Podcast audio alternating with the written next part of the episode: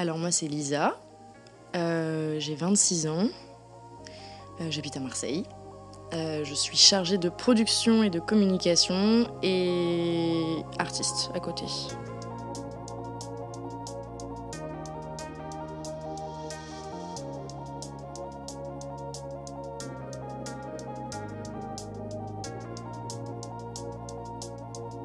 Chers auditeurs, bienvenue dans Penser les règles.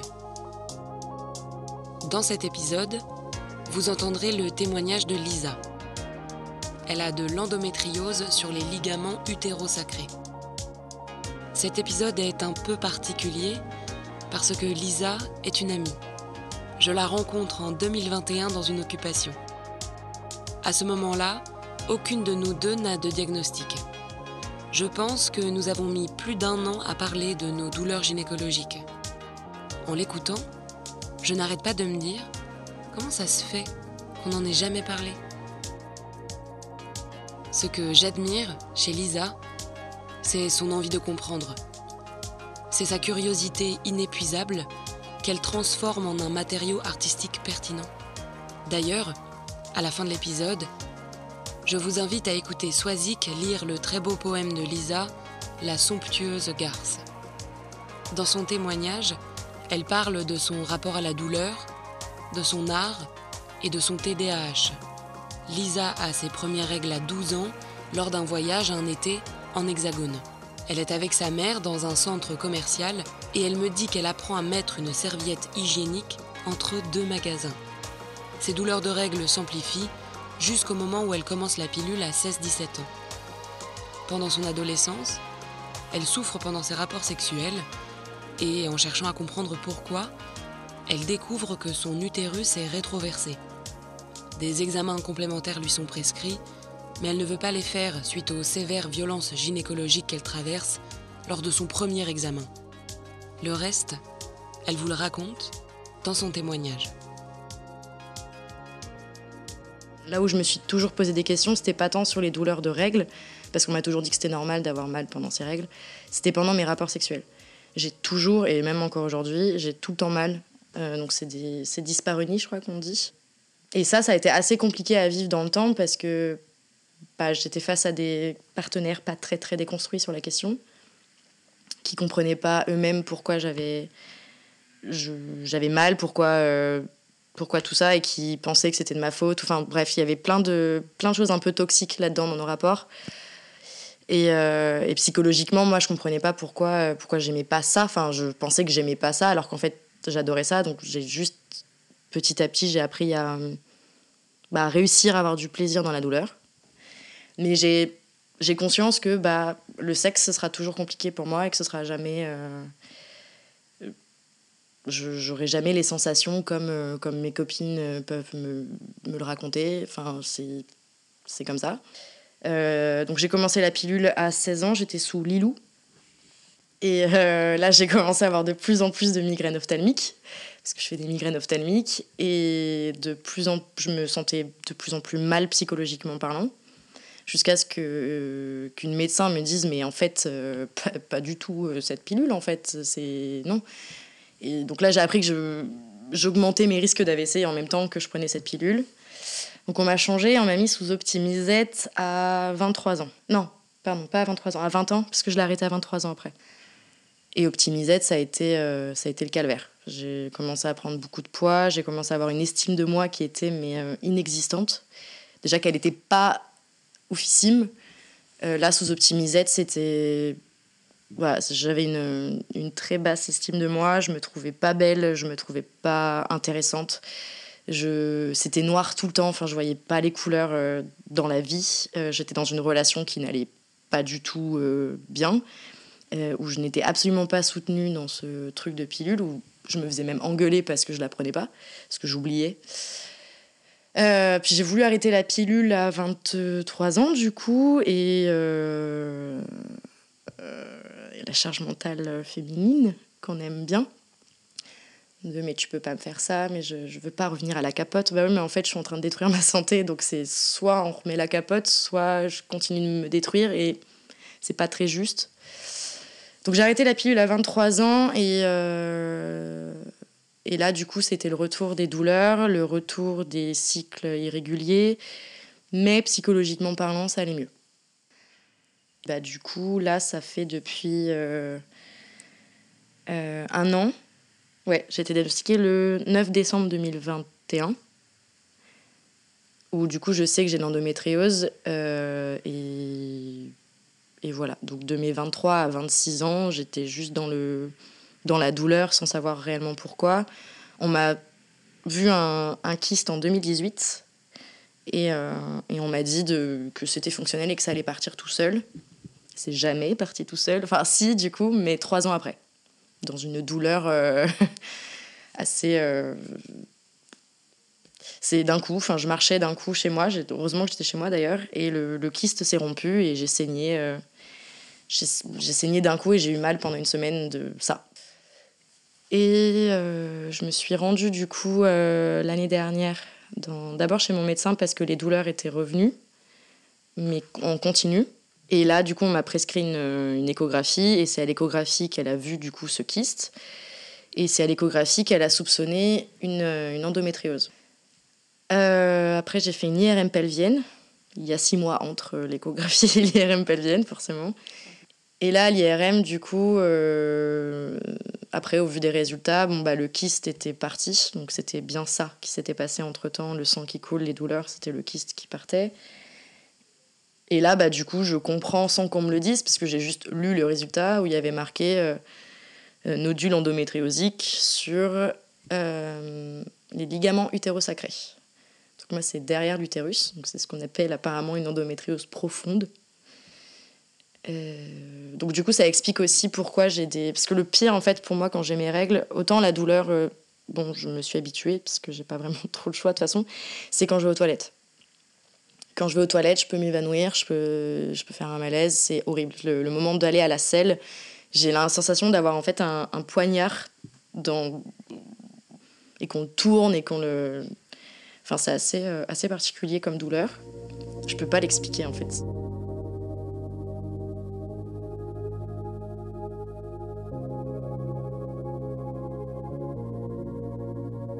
Bah, les premières douleurs de mes, du coup, 12 ans, j'imagine. En cinquième, on a 12 ans, je sais plus, 12, 13 ans, enfin qu'importe.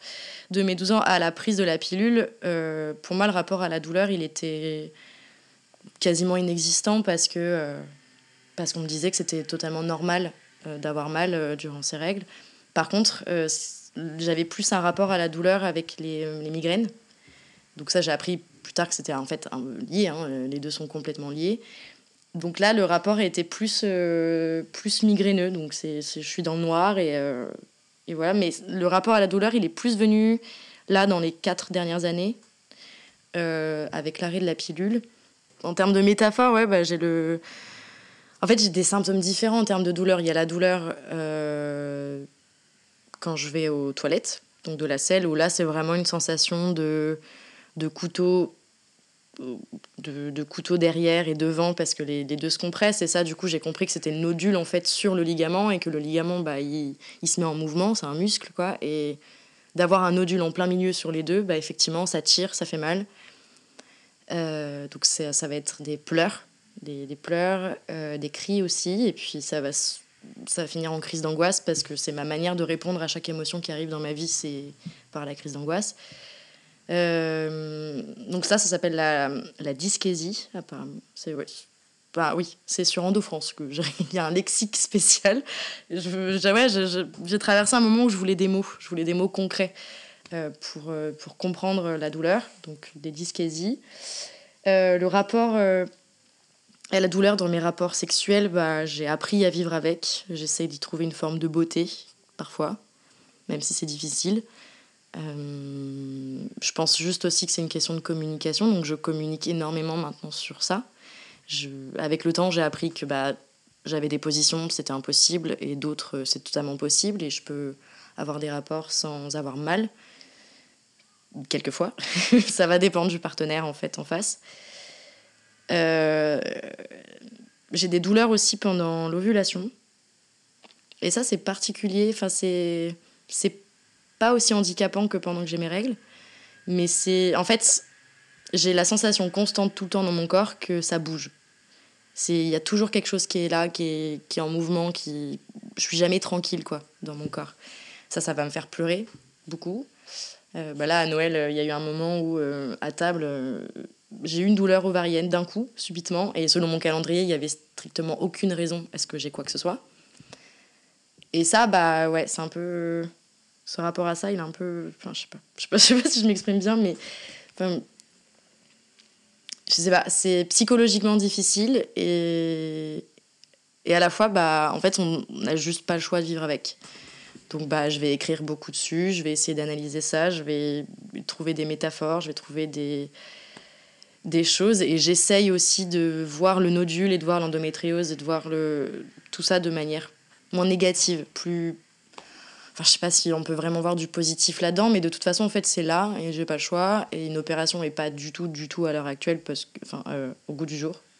Au goût du jour plutôt parce que, parce que Nodule n'est pas non plus euh, super grand et que de toute façon, je veux pas d'enfant tout de suite. Donc, euh.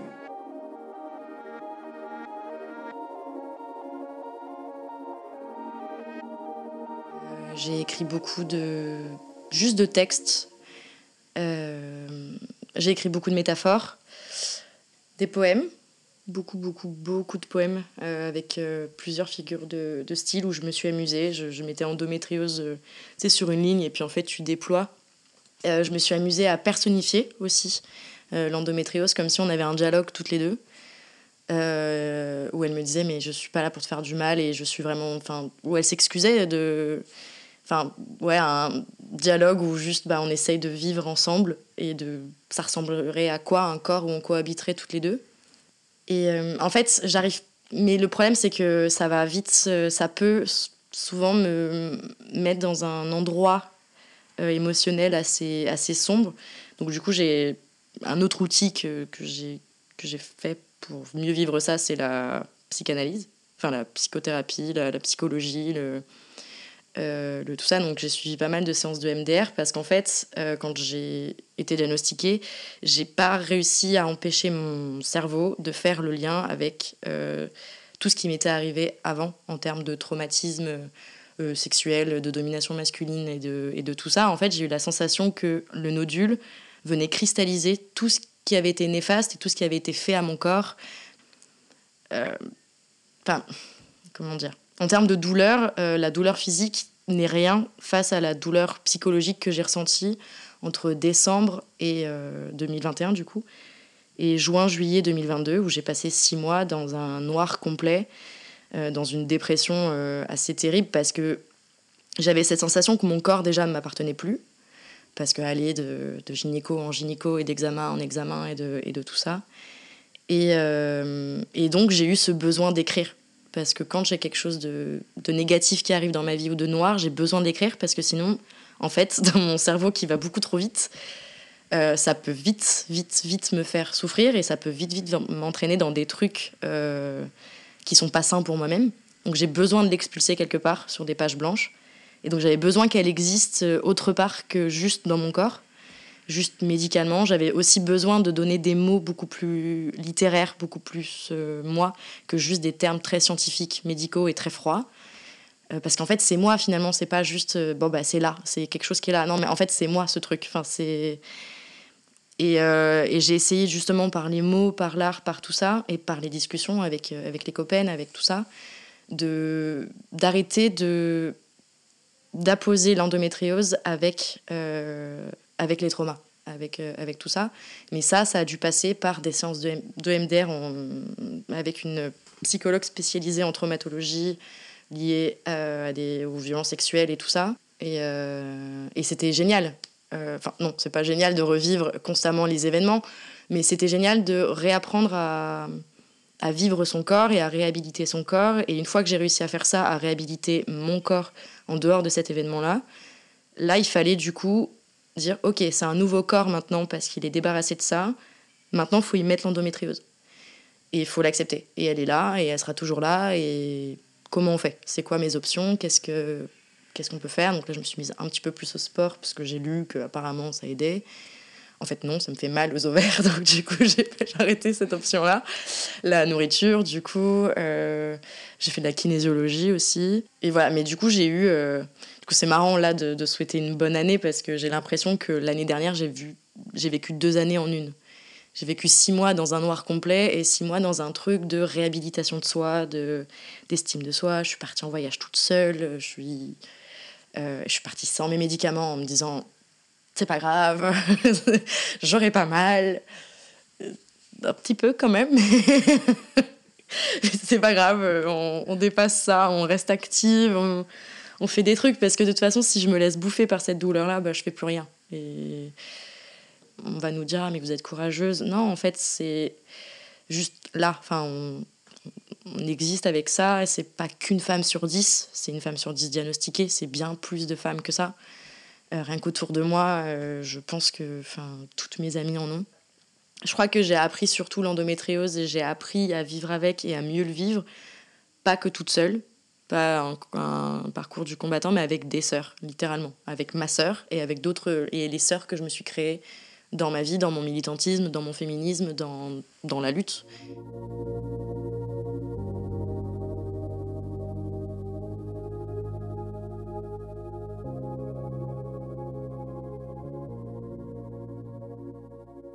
Et j'ai lu aussi sur l'endométriose le plus que je pouvais. Euh, je suis arrivée un jour dans une librairie euh, en disant je veux lire sur l'endométriose et il n'y a rien. En termes de livres, il euh, n'y a rien du tout qui apparaît en ligne. Et, euh, je suis tombée du coup sur euh, le roman de Sally Rooney qui s'appelle Conversation entre amis et où dedans le personnage principal est atteint d'endométriose et elle est diagnostiquée durant le roman. Et j'ai lu ça euh, cet été du coup au moment où j'étais plus dans une démarche de d'acceptation de ça et pas de rejet de moi-même et de, de, me dire bah je suis pourrie jusqu'à jusqu'à l'utérus. J'étais plus dans quelque chose de de différent. Et ce livre-là m'a beaucoup aidé parce que, parce que le personnage était comme ça. Enfin, c'est pas le sujet principal du roman. Et je trouve ça bien, justement, d'ailleurs, ce, ce, petit détail qui apparaît. Et ça prend euh, 3-4 chapitres euh, où elle fait des douleurs, euh, où elle a des douleurs, et elle s'évanouit. Et il y a tout ce processus qui est très long de diagnostic. Et puis elle est diagnostiquée un jour. Puis ça parle aussi de, ce, de ces rapports sexuels qui sont douloureux. Et, et, j'ai trouvé ça super chouette en tant que, que personne atteinte d'endométriose de pouvoir lire des personnages qui vivent exactement cette chose-là aussi. Enfin, je, je sais pas, il y a, y de façon, cette autrice est, géniale pour ça. Elle, euh, c'est des histoires un peu d'amour, de, de relations humaines, polyamoureuses beaucoup. Et je trouve ça chouette d'avoir enfin des personnages auxquels se raccrocher un petit peu plus modernes, un petit peu plus proches de nous, un petit peu plus euh, dans les mots actuels, euh, les mots MAUX, du coup, d'actualité. Euh. Voilà, donc l'art en général est, un, est une arme que j'emploie beaucoup, que ce soit par mon écriture à moi ou par celle des autres. Je dis beaucoup, beaucoup là-dessus. Et du coup, bah, petit à petit, à force d'écriture, en fait, à chaque fois, c'est quand j'écris, quand j'écris mes réflexions, quand j'écris ce qui me passe par la tête, petit à petit, il y a des douleurs ou des injonctions qui s'évaporent d'elles-mêmes et, euh, et, ça fait un bien fou parce que j'ai l'impression à chaque fois que je perds euh, 10 kilos quoi et que je peux pleinement mieux vivre euh, avec mon féminisme, avec euh, ma façon d'aimer aussi, ma façon de relationner avec les gens, euh, avec mon TDAH aussi, avec, avec plein de choses, avec plein de troubles. Parce que j'aime bien dire que je suis une personne troublée, mais c'est ok. et euh, avec la vague, j'appelle ça la vague, et dans la vague, je mets l'endométriose, je mets tout, tout ce qui peut être euh, noir, j'essaye d'en faire quelque chose de beaucoup plus épuré, beaucoup plus beau.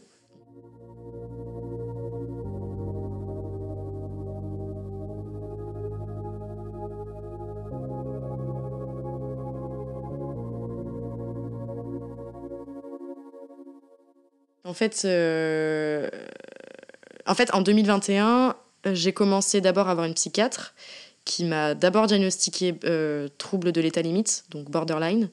Et puis en fait, petit à petit, à force de discussion, j'ai vu d'autres psychologues. Et en fait, à force de discussion, de, de tests, de questions qu'on me posait, qu'on m'orientait, d'analyse de mon propre comportement au quotidien, où on me posait des questions de comment je gère cette émotion-là ou cette émotion-là, notamment la frustration beaucoup, bah, euh, ça a tourné vers plutôt de la neuroatypie plus que... Euh, plus qu'un trouble d'état limite, même si en fait je suis toujours en phase de quête identitaire là-dessus parce que il y a un peu de tout quoi. J'ai un, un, cerveau qui, euh, qui va vite, qui va très très vite, qui est d'où les dépressions chroniques. Hein. Je, je ça vient pas de nulle part. Et en fait, l'endométriose, ça bah, en fait, euh, les six mois de dépression, je l'explique comme ça. Je l'explique avec. Euh, j'étais déjà dans une démarche de compréhension de mon propre cerveau. Et là, d'un coup, je dois comprendre mon utérus, mon fonctionnement hormonal. J'avais l'impression d'être un corps empêché, littéralement. Un, un, cerveau empêché, un corps empêché, et là, ça a été la dégringolade. Donc, euh, j'ai pas du tout bien vécu le, combo euh, endométriose TDAH. Euh, puis, je suis le, le TDAH fait que j'ai un trouble de l'hyperémotivité. Donc, en fait, j'ai pas de. Souvent, je prends la métaphore de un, un échocardiogramme. Tu sais, tu as une ligne à zéro et puis tu as le négatif et le positif. Bah, chaque émotion, en fait, je vais jamais être proche du zéro. Je vais jamais être proche de la ligne. C'est soit ça va être un pic en, plus, soit un pic en moins. Mais jamais je n'ai pas de demi-mesure. J'ai pas, pas ça. Ce qui fait que bah, j'ai un débit de parole qui est énorme. Je, j'ai beaucoup, beaucoup d'émotions euh, contraires qui arrivent en même temps. Et la seule manière pour moi de le gérer, c'est de faire une crise d'angoisse. C'est euh, c'est plein de choses. Et, euh, et comme psychologiquement, c'est dur parce que ça, ça apporte des idées quand même assez négatives de soi-même, d'estime de soi bah, d'un coup l'endométriose avec ce truc de cristalliser des violences que j'avais subies avant, bah, il y avait vraiment ce truc de oh, mais en fait t'es es, pourri quoi, t'es ça vaut pas la peine en fait. Euh, je, je, sais pas si j'ai envie de me battre avec ce cerveau-là et avec ce corps-là. Enfin, je sais pas. mais en fait, petit à petit, je me dis bah en fait c'est mon originalité, c'est mon petit super pouvoir à moi quoi. Euh, je suis en train d'écrire une pièce qui s'appelle euh, les créatures optimisées parce que j'en avais marre de dire je suis j'ai des troubles j'ai des troubles j'ai des neuroatypies ou je suis pas euh, normale ou je suis malade ou enfin tous ces mots que je déteste je me suis dit non non je suis optimisée en fait.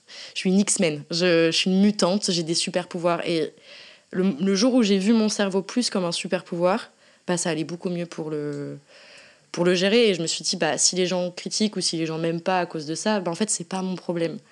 Euh, soit on apprendra à vivre avec, euh, sachant que dès que je comprends des fonctionnements, euh, je donne les clés de compréhension aux autres. J'ai aucun mal à dire là j'ai besoin d'être tranquille, là je veux être toute seule, là je suis en, en crise, en crise d'hyperactivité. là, j'ai des douleurs d'endo. Enfin, je m'exprime, quoi. J'ai aucun mal. J'ai appris à m'exprimer, surtout voilà, c'est ça. C'est qu'en fait, pour gérer tout ça, tout ce beau merdier euh, qui est mon cerveau et mon corps, je m'entoure. J'essaie de trouver les bonnes personnes avec, euh, avec lesquelles travailler, avec lesquelles relationner, avec lesquelles vivre et lutter. Et, euh, et c'est grâce au militantisme, d'ailleurs, beaucoup que je le trouve, ça. Et du coup, j'en ai fait mon travail. Je suis payée pour militer et je trouve ça magnifique.